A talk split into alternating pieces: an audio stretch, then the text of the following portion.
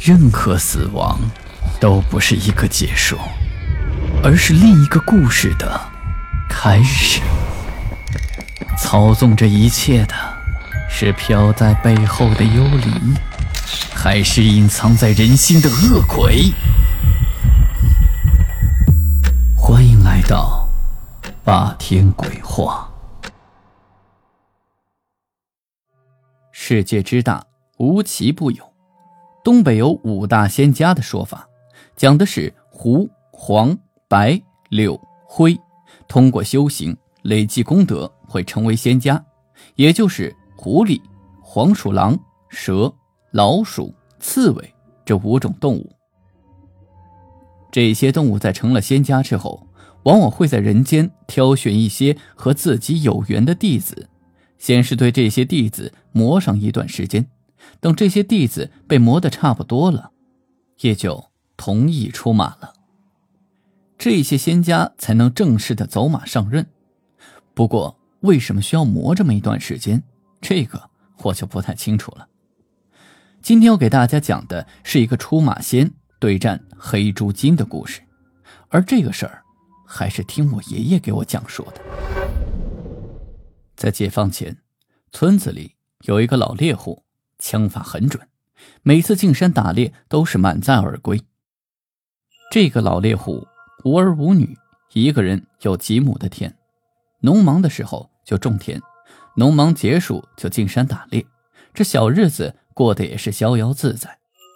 有一年下了老大的雪，进山的路都被封上了，老猎户也进不了山，只得待在自家的小院里。有一天夜里。这老猎户就听见自己家小院的门哐哐哐的有人砸门，这院子里的狗也汪汪的叫着。这老猎户就寻思着：这么大晚上谁来呀？这平时也没人呢。于是就披了件棉袄就出去了。打开院子门，黑漆漆的，压根就没有一个人。他嘟囔了两句，关上门就回了屋子。一夜无事。这第二天，老头起床要做饭吃。就发现自己厨房里晾晒的腊肉野味全都没有了，一夜之间都消失了，就剩下一点什么大白菜、玉米棒子啥的。仔细再找了一圈，也没有发现老鼠洞。最后不得不把剩下的白菜、粮食、玉米全部装在一个大缸里，用菜板盖上缸口，以防止有什么动物来偷吃。吃过晚饭之后，又仔细的检查了一下自己藏好的粮食。这才踏实的去睡觉了。等到了夜里，又听到有人哐哐哐的砸门。这一次，老猎户就直接抄起了猎枪就出去了。打开院门，又是什么都没有，也不管什么了，直接朝着黑夜里就放了一枪，然后关门回屋睡觉。到了第二天，这白菜、玉米、粮食全都没了，而盖在缸子上的菜板也被掀到了一边。老猎户这么一琢磨，觉得自己是碰到不干净的东西了，就赶紧去找村子里的大神。据说这个大神专门给人家评这种邪乎事儿。到了第三天晚上，大神直接来到了老猎户家住下了。二人商议好，等敲门声再响起，依旧去开门，然后关门回屋睡觉。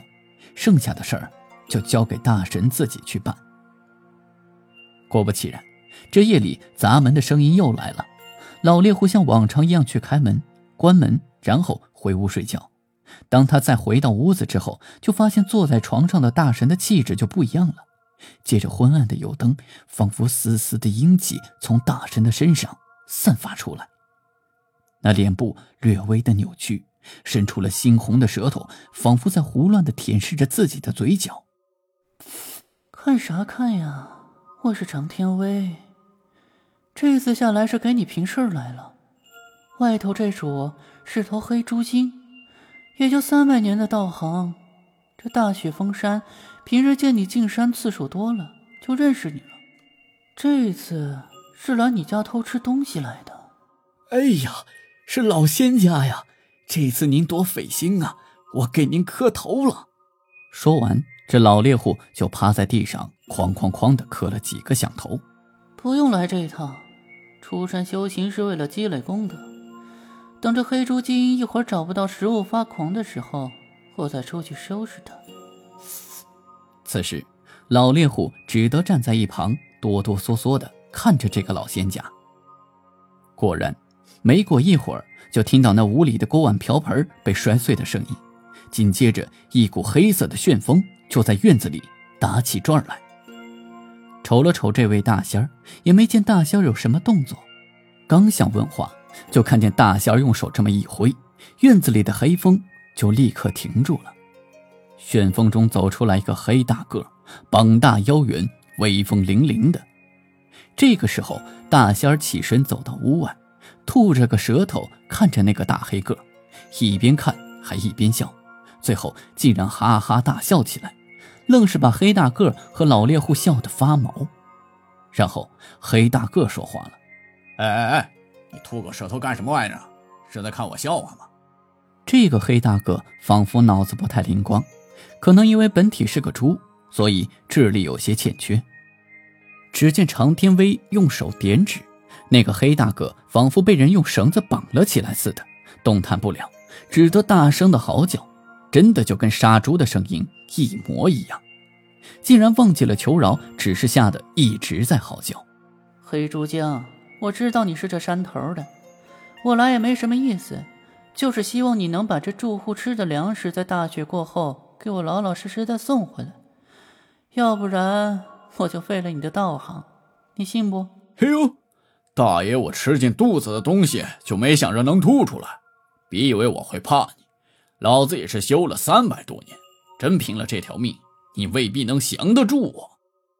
常天威听到这个，突然笑了，用手一挥，那黑猪精立刻就动了起来。常天威微笑的说道：“来，给你个机会。”咱们俩来比试一下，我让你十招。这话音刚落，只见黑大个冲着常天威就直扑了过来，抬手就是一记硬拳。老猎户估计这一拳要打在自己身上，估计这命就废了。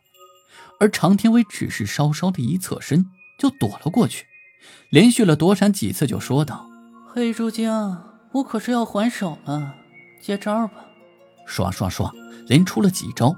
几道青光闪过，这黑大个就直接飞了出去，摔倒在地上。黑猪精呢，大口喘着粗气，哼唧了两声，便化作一阵黑风就跑了。这个时候，常天威对着老住户说道：“行了，这事儿摆平了。等天气好了，他自然就把粮食拿回来送给你。老仙儿，我也要大马归山了。”在故事的结尾，这个黑熊精。后来果然将粮食还给了老猎户，并且还顺带着给老猎户了许多的珍奇异果。好了，今天的故事就讲到这里，我是孙霸天。听完故事记得点亮右下角的小红心，欢迎订阅、关注、打赏，给霸天更新的动力。午夜论奇案，民间言怪谈，这里是霸天鬼话，我们。下期再见。